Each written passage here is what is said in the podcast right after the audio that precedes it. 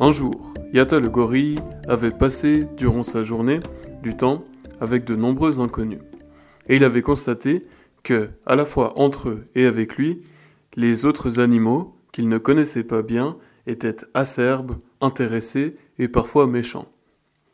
Aussi, Yata, qui avait l'impression d'être un gorille gentil à la base, se demanda-t-il comment se faisait-il que les animaux, entre eux, adoptaient un tel comportement.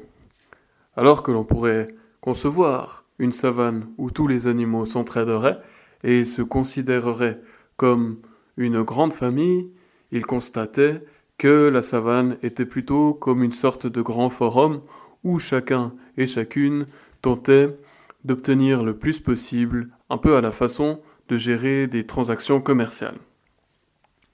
Aussi, pour aiguiser sa compréhension sur la question, il choisit d'aller trouver des animaux qui était le plus efficace en ce qui concernait la gestion de relations conflictuelles avec les autres animaux ont la personne de Arthur le serpent.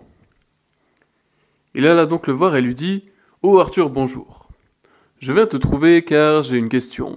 J'aimerais savoir comment cela se fait-il que les animaux entretiennent-ils entre eux des relations aussi conflictuelles? Alors Arthur lui dit Eh bien, vois-tu, c'est parce que c'est comme si, au-dessus de notre tête, le ciel était troublé et que la terre sur laquelle nous vivons marchons, rampons, sautillons ou atterrissons, dépendamment de notre constitution corporelle, était troublée par un déséquilibre. Cela provient notamment du fait qu'il y a des êtres qui, à un moment donné, ont tenté de gouverner tous les autres êtres. Et tenter de gouverner tout le monde, c'est un crime contre le monde. Vois-tu, tenter de gouverner le monde, c'est troubler les lois du ciel. Tenter de gouverner le monde, c'est contrarier les sentiments des êtres. C'est également empêcher la nature de s'accomplir. Celui qui fait ça trouble le ciel et déséquilibre la terre.